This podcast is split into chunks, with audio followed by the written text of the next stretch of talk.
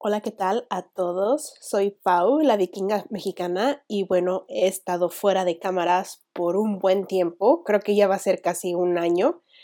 Y bueno, las razones han sido bastantes, quizás no hay excusas. Como les había dicho en el podcast ah, anterior, he estado muy ocupada. Afortunadamente, después de la pandemia, conseguí tener un trabajo, bueno, uno y medio de hecho, así que de eso no me puedo quejar. Además, le he dado más tiempo a mi, a mi casa, atención a mis hijos, a mi esposo y sobre todo, bueno, cuidarme a mí misma. Estaba pasando mucho tiempo en redes sociales, entonces decidí eliminar de mi teléfono. Bueno, esa fue una razón. La otra razón es que tengo un teléfono muy, muy viejo y la verdad tiene cero capacidad aunque no tengo fotos ni videos, con una o dos aplicaciones que tengo ya me dice tu, tu capacidad ya se está llenando. Entonces, bueno, las cosas se fueron acumulando y bueno, dije, se me hace más sano para mí el disfrutar de mi vida, de darme cuenta realmente de lo que tengo y poder apreciar más de todas estas cosas que, que siempre había tenido, pero en las que no me estaba enfocando. Entonces esas son como mis razones también por la que me desaparecí de redes sociales y bueno, también una de las razones por las que como le puse pausa al podcast es porque realmente em, quizás yo no soy una profesional haciendo el podcast, ni los videos, ni nada, pero toma tiempo y toma tiempo muy preciado, entonces hay que dividir o poner prioridad a lo que queremos y a lo que valoramos más en nuestra vida. Y digo, la vida es larga, espero, y espero que me vengan más años en el futuro y que los pueda seguir disfrutando al máximo sin obsesionarme con tanto, que yo tengo una personalidad muy obsesiva, compulsiva, muy perfeccionista entonces una cosa se estaba como trayendo a la otra y dije, no, o sea, esto no puede seguir. cuando me interesa un tema, cuando me interesa un proyecto, realmente me meto muchísimo y ahora sí que invierto mi, mi potencial. Y eso es lo que me estaba pasando. Y me doy cuenta yo misma de cómo me siento, que cuando algo que empiezo a disfrutar se vuelve un poco complicado o que me empieza a causar frustración, enojo, que me empieza a hacer que a lo mejor este no pueda dormir bien, que esté pensando, por ejemplo, en el siguiente post de Instagram, que si los colores este, son iguales o parecidos al anterior y que si el grid se ve bien o se ve mal, y la programación, ¿no? De que hoy un video, la siguiente semana una foto, etcétera. La verdad, mucho, uh, aunado a todo lo demás. Esas fueron una de las razones y quizás, bueno, de las excusas que, que he tenido. Y como lo comentaba también en el podcast anterior, pues he tenido como unos problemas de salud, no COVID y todo eso que, que le ha pasado mucho, sino tengo problemas crónicos enfermedad crónica que he padecido por muchos años y últimamente se está volviendo peor. Los doctores dicen que es estrés, yo la verdad no creo. He estado buscando muchísimos especialistas, pero aquí cuando digo especialistas solo hay un especialista por alguna rama de la medicina, entonces es muy complicado tener citas con estas personas. Ah, tienen lista de espera de uno o dos años y para el momento en que te den la cita, luego a lo mejor lo que tu problema no es ese y es otro, entonces tienes que buscar cita con otra persona. Es una, una, de las cosas que extraño de México al menos y lo había comentado también en el podcast donde hablo sobre el sistema de salud en Islandia, que la verdad para ser un país primermundista tiene mucho o deja mucho que desear.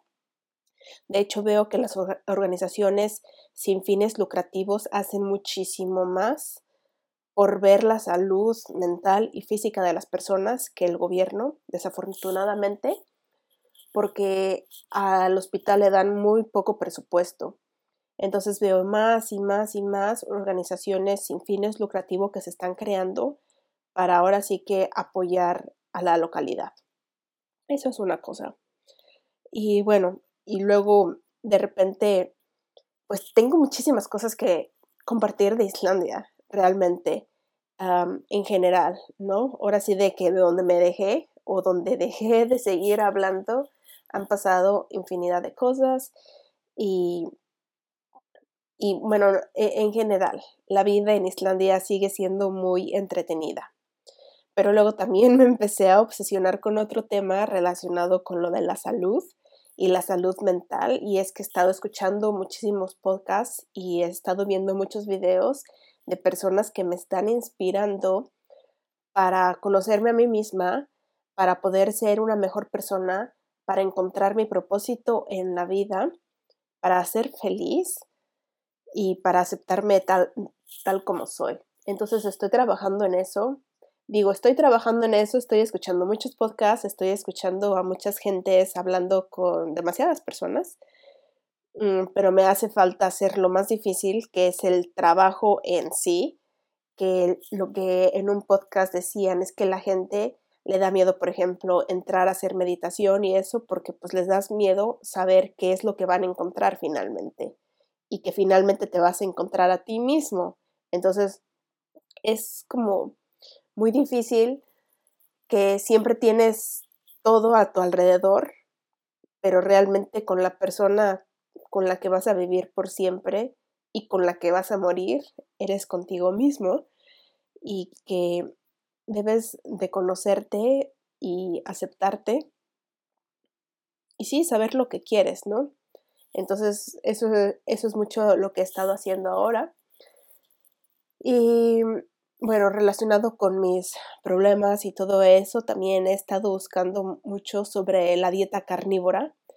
Quizás ustedes nunca han hablado de oír de ella. He estado preguntando a varias personas de México y dicen así, ah, sí, comes carne, ¿verdad? Sí, pero pues también verduras y eso, ¿no? No eres vegetariana. Y es como, no, no, no, no, no, no. Carnívoro es algo completamente diferente a ese concepto de ser omnívoro. Y simplemente el ser carnívoro es que tu dieta es basada en comer productos animales, sobre todo, bueno, hay diferentes categorías, ¿no? Que igual no me voy a meter mucho de eso, pero que comas, por ejemplo, solo carne, ya sea de cualquier producto animal, ¿no? Eso es como un poco lo más flexible de la dieta carnívora.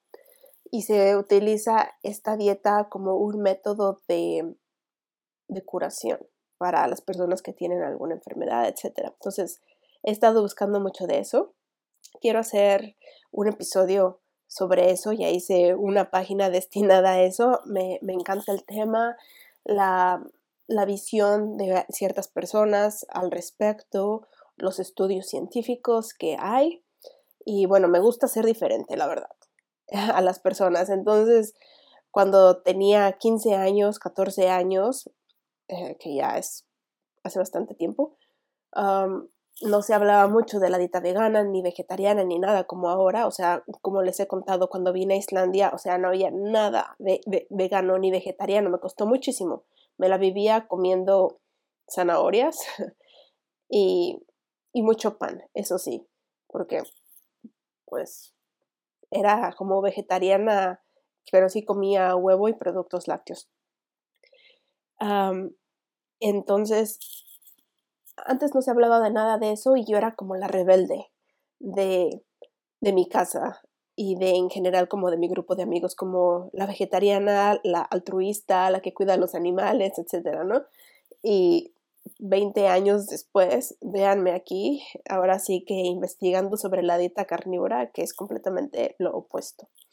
En fin, ese es como un resumen de lo que ha pasado y espero poder seguir creando más contenido para ustedes.